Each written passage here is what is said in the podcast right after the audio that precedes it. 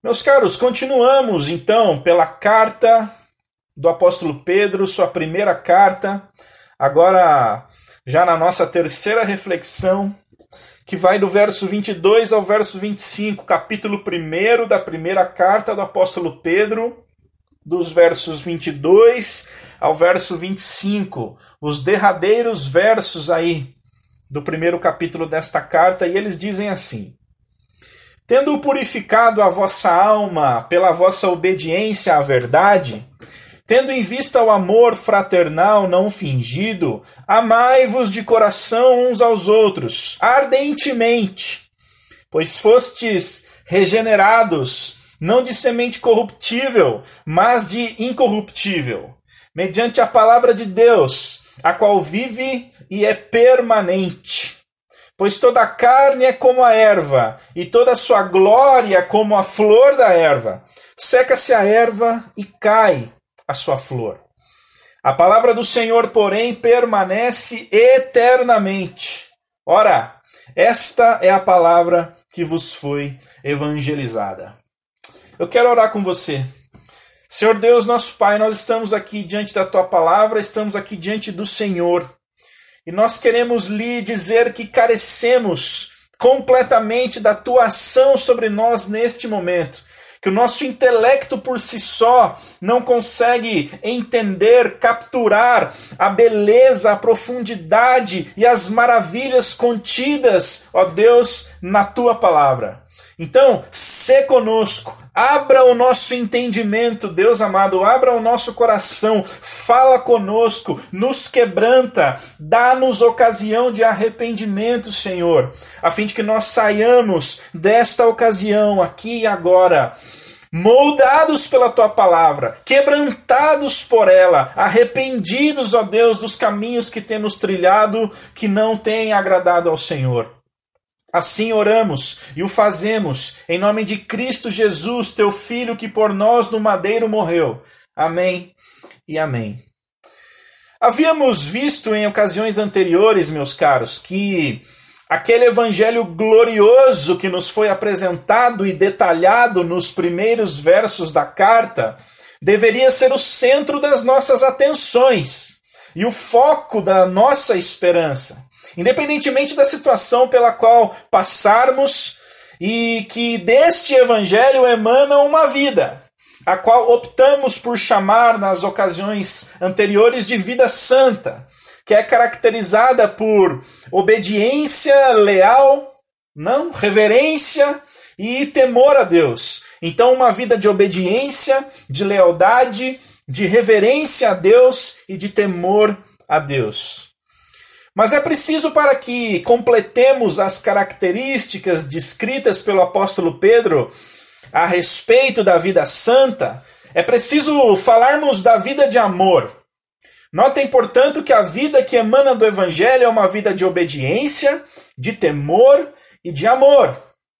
E é justamente esse último aspecto que eu gostaria de sublinhar junto dos irmãos nesta ocasião. É interessante que nos relacionemos com esse texto do apóstolo Pedro aqui como se ele fosse uma espécie de espelho que nos perscrutasse a alma, que nos sondasse os mais distantes cantos do nosso coração, a fim de que com sinceridade tomemos consciência das atitudes que temos de consertar em nossa caminhada diante do Senhor e também das atitudes e caminhos que temos acertado diante do Senhor. Vamos, portanto, ao texto, as palavras do apóstolo Pedro, que no verso 22 dizem assim: Tendo purificado a vossa alma pela vossa obediência à verdade ou seja, esse caminho de purificação e santidade jamais estará separado da nossa obediência à verdade, minha gente. Por isso, a minha proposta, a minha sugestão de olharmos para o texto como uma espécie de gabarito da vida santa. Pois é impossível que tornemos-nos santos e que purifiquemos nossa alma sem que nossa vida esteja alinhada ao que descreve aqui o apóstolo Pedro sobre a forma de viver daquele que crê no Evangelho. Todavia, Notem que a premissa do apóstolo na sua escrita aqui é a de que ele está falando com pessoas que já estavam purificando a própria alma pela obediência que tinham à verdade. E por isso, Pedro podia lhes recomendar o que está na continuidade do verso 22, na parte B, que diz: Vejam aí, Tendo em vista o amor fraternal não fingido, amai-vos de coração uns aos outros ardentemente. Perdoe-me, mas é preciso que tenhamos bastante claro em nossas mentes o seguinte: a quem Pedro está dirigindo essas recomendações? À igreja, aos cristãos, a estes de entendimento cingido que creem no Evangelho do bendito Deus e Pai de nosso Senhor Jesus Cristo. Somos nós, os eleitos de Deus, que temos como missão de vida o amor fraternal não fingido uns para com os outros. Mas você pode pensar aí com seus botões, né? Olhando muitas vezes para as circunstâncias e para o cenário de tantas e tantas brigas e discórdia dentro das igrejas. Você pode virar para mim e falar, com base nessa sua percepção, isso que você está propondo, ou isso que o apóstolo Pedro está nos propondo, é uma utopia. Pois eu lhes digo, não é. E não é justamente pelo que o apóstolo segue dizendo em sua argumentação na parte A do verso 23 que se sucede aí, veja. Pois fostes regenerados. Percebam que a recomendação de que nos amemos uns aos outros com amor não fingido, fraternal e ardente não está ancorada na capacidade que nós mesmos temos mas no fato de termos sido regenerados. Notem a palavrinha pois, interligando uma coisa e outra. Amai-vos de coração uns aos outros ardentemente, pois vocês foram regenerados. E o que significa ter sido regenerado? O que significa esse amor fraternal não fingido entre irmãos? Ora, o regenerado é aquele que teve a disposição do próprio coração e da própria mente completamente modificada. Ele já não vê mais as coisas da forma que via. Seu coração, que antes não levava em conta os princípios e valores do reino de Deus, agora passa a levar passa a dar prioridade a esses valores, passa a julgar a própria vida e olhar o mundo à sua volta através de uma lente fiel às Escrituras Sagradas. O regenerado é o que foi convencido do próprio pecado pelo Espírito Santo, mas não apenas foi convencido, ele continua sendo convencido pelo Espírito Santo todos os dias, continua sendo trabalhado pelo Espírito Santo e pela palavra de Deus todos os dias. O regenerado antes não via, agora vê. Antes não temia a Deus, agora teme. Antes não obedecia, agora obedece. O regenerado antes caminhava cegamente rumo ao precipício de sua própria condenação eterna. Hoje, crê no Cristo de Deus como seu redentor, como aquele que o livrou desse precipício. O regenerado agora é filho, é parte da família de Deus e tem como herança incorruptível e eterna a redenção de seus pecados. Presente este que jamais poderá ser tirado de suas mãos. Tudo isso por graça, bondade e amor infinitos da parte de Deus.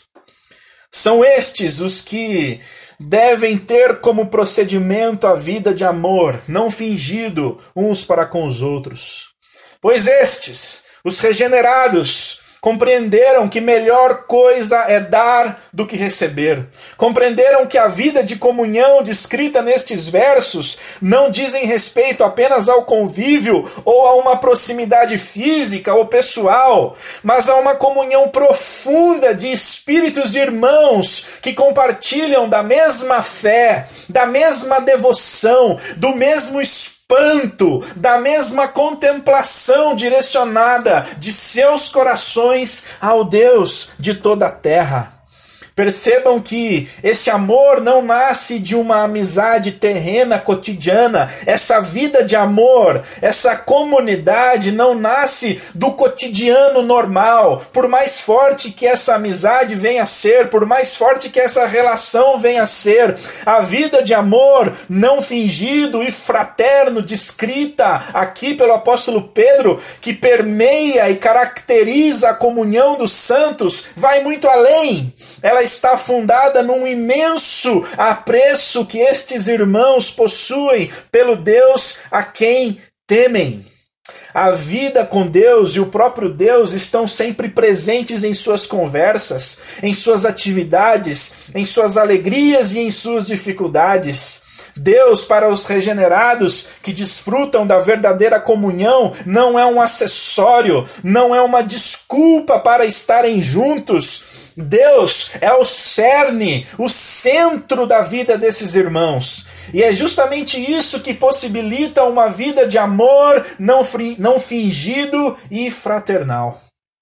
Sendo assim, é exatamente esse o nosso chamado fomos eleitos, regenerados e agora, como filhos da obediência, minha gente, somos chamados a uma vida de lealdade, temor e amor não fingido e fraternal para com nossos preciosos irmãos que comungam conosco da mesma esperança eterna que iniciou-se no aqui e no agora e se concretizará poderosamente no ali e no além.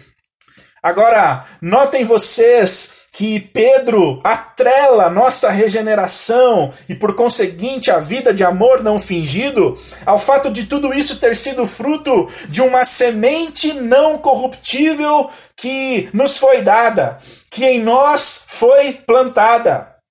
Vejam aí a continuação do verso 23. Fostes regenerados não de semente corruptível mas de incorruptível, mediante a palavra de Deus, a qual vive e é permanente. Irmãos, aqui temos dois preciosos ensinamentos. O primeiro é de que a semente, a semente da palavra de Deus, não é como nenhuma outra. É sabido que quando uma semente desabrocha e dá seu fruto, ela mesma morre. Todavia, Pedro destaca a semente da palavra de Deus como sendo aquela que a corrupção, a mácula, a morte não toca. Todavia, essa preciosa semente que nos foi dada desabrocha, cresce, vive e permanece eternamente. O segundo ensinamento é que não existe semente mais nobre, mais confiável, mais perene, a qual podemos dedicar toda a nossa vida, que é a semente da palavra de Deus. Essas verdades precisam nos fazer refletir a respeito de quais sementes temos jogado no chão de nossas vidas, minha gente. No que temos investido nosso tempo, nossa atenção, nossas forças toda força, empenho e dedicação na semeadura de algo que não esteja alinhado à semente incorruptível do reino de Deus passará.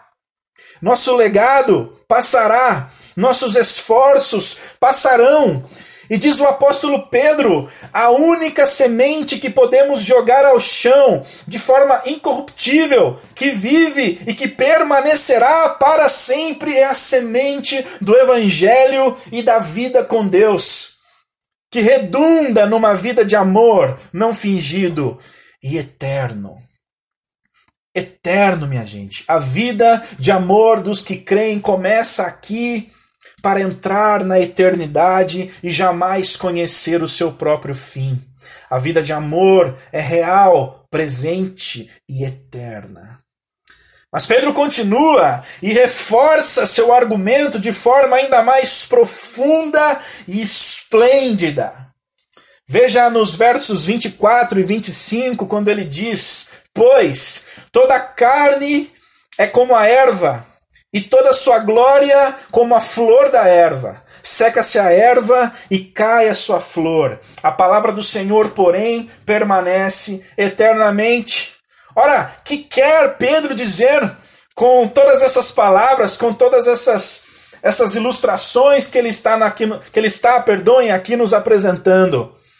Pedro, na verdade, quer chamar nossa atenção a fim de que entendamos que não existe nada mais glorioso em nossas vidas do que dedicarmos-nos a Deus, a seu Evangelho e a sua palavra.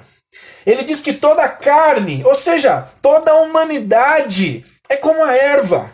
E toda a sua glória, ou seja, toda a glória da humanidade é como a flor da erva. Seca-se a erva e cai a sua flor. É preciso que nós paremos um instante e percebamos a grandiosidade do que Pedro está nos dizendo aqui. Suas palavras dão conta de que toda a glória que a humanidade pode atingir é como a flor da erva que cai, seca-se e morre. Irmãos, isso joga por terra todo o orgulho humano toda a insensatez, toda a altivez, toda a noção distorcida que muitas vezes o homem faz de si mesmo como sendo todo-poderoso, detentor de glória, de força, quase que como essas glórias e essas forças fossem indestrutíveis, ou quase que como ele próprio fosse um indestrutível, uma pessoa indestrutível, um homem indestrutível. O fato é que todo o poder humano, toda a honraria humana, todo o louvor humano, toda a glória humana, todo status, toda a exaltação, todo o sucesso terreno que alguém possa alcançar neste mundo é como a erva e sua flor. Seca-se a erva, cai a flor. Tudo morre, some, tudo passa como um vento de uma tarde ensolarada que num instante se esvai, minha gente. Pensem nisso. Olhem para todo esse nosso mundo, para os nossos governantes, para toda aquela pompa, aquele jogo de poder, todo aquele dinheiro, toda aquela influência, aquela guerra desmesurada e assassina em torno de poder e mais poder e mais poder. Olhem para as guerras, para as autoridades históricas, mundiais, internacionais. Percebam toda aquela pompa, toda aquela ideia altiva que aqueles homens fazem de si mesmos, dos cargos que ocupam. Tudo vaidade, passageiro. Olhe para o seu trabalho, para a vida cotidiana que cerca você. Aquela guerra de egos, de status, de posição, aquela guerra por reconhecimento, por exaltação. Olhe agora para si mesmo. Procure todas essas características em você mesmo. Olhe com honestidade para o espelho. Tudo é carne, semelhante à erva e à sua flor. Erva que seca-se, flor que cai. O fato é que num dia todas essas coisas estão vivas e esplendorosas, no outro dia já não estão nem mais lá. Secaram, morreram. Toda a palavra do Senhor, segundo Pedro, o apóstolo da esperança, porém, permanece para sempre. Quão impressionante é essa verdade, minha gente. A palavra do Senhor, todavia, permanece para sempre, segundo nos é o testemunho do grande Pedro, apóstolo que fala da parte de Deus, com autoridade de Deus. Que Deus, nosso Pai, nos dê a sabedoria e a humildade necessárias para que jamais nos afastemos do que realmente importa, que é a Sua palavra, que é o Seu reino, que é a nossa vida em serviço e em total conformidade com o molde que emana do Evangelho. Pois foi isso, foi essa mensagem, foi esta palavra que nos foi evangelizada. Que saiamos daqui com o coração aquecidos, ou melhor, que saiamos daqui com o coração aquecido, sabedores de que somos filhos da obediência, e de que, como filhos da obediência, somos chamados a uma vida de serviço e comprometimento com a verdade. E de que esta verdade que se expressa no amor fraternal, não fingido para com Deus e para com os nossos irmãos de fé, é a vida mais nobre com a qual podemos nos envolver. Nada pode apagá-la, nada pode matá-la. Trata-se de uma semente não corruptível, viva, que permanece por toda a eternidade. Que Deus nos dê o justo juízo, a justa sabedoria, a fim de tomarmos as devidas e corretas decisões sobre em que investirmos nosso tempo e nossas prioridades. Pois certo é de que nem eu e nem você queremos cair no engodo de conquistar o mundo todo, suas glórias, seu poder, suas honras e logo depois nos depararmos com a dura e triste realidade de que tudo tratava-se de flores e ervas passageiras, caíram-se ao chão e secaram-se ao vento. E que percebamos, meus irmãos, que as nossas vidas pertencem ao Senhor. Que não caiamos na insensatez ou na desilusão de percebermos que nossas vidas passaram, de que os nossos filhos passaram. Nosso marido passou, nossa esposa passou, a oportunidade de vivermos uma vida de comunhão e amor não fingido entre irmãos e família passou. Que Deus nos livre disso. Que Deus nos livre de perceber que o que nos restou talvez tenha sido apenas uma vida de amargura. Uma vida construída na areia, distante da pedra angular, da rocha inquebrantável, distante daquele que era, que é e que há de vir, que nos evangelizou uma palavra. Palavra esta que vive, permanece e permanecerá Deus nos dê essa convicção, Deus nos abra o coração e nos impute esta verdade, Deus coloque esta convicção em nossas mentes. Deus nos encha de temor, de amor não fingido e sabedoria vinda do alto, a fim de que trilhemos caminhos de paz e não de mal, para que tenhamos um futuro e uma esperança eterna. Amém e amém.